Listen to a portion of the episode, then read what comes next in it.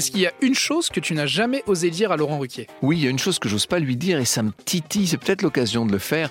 Pourquoi est-ce qu'il pose pas plus de questions ouvertes? Plutôt que de demander le nom d'une personne qui a fait une chose incroyable, pourquoi est-ce qu'il ne nous dit pas le nom de la personne pour qu'ensuite on cherche ce qu'elle a fait d'incroyable? Moi, je trouve que ce serait, ça me ferait plus rigoler, me semble-t-il.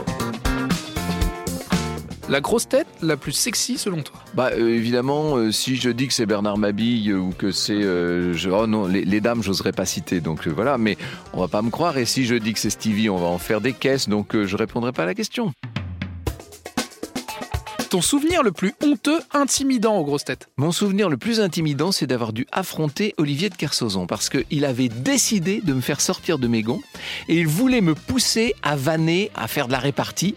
Et j'étais, je me sentais de plus en plus euh, prisonnier. Je me suis dit, je vais pas y arriver, je vais passer pour le pire des pires connards. Et ça, c'était vraiment très dur. Ça, c'est pas, c'était pas un beau souvenir, ça.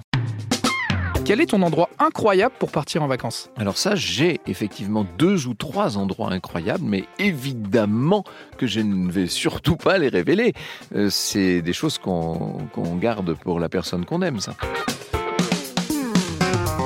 Quel est ton plat préféré? Mon plat préféré, c'est le poulet au vin jaune. D'abord, ça me rappelle le Jura que j'adore, et puis euh, euh, on met des morilles là-dedans, et je trouve que la morille, c'est le champignon le plus succulent qui soit.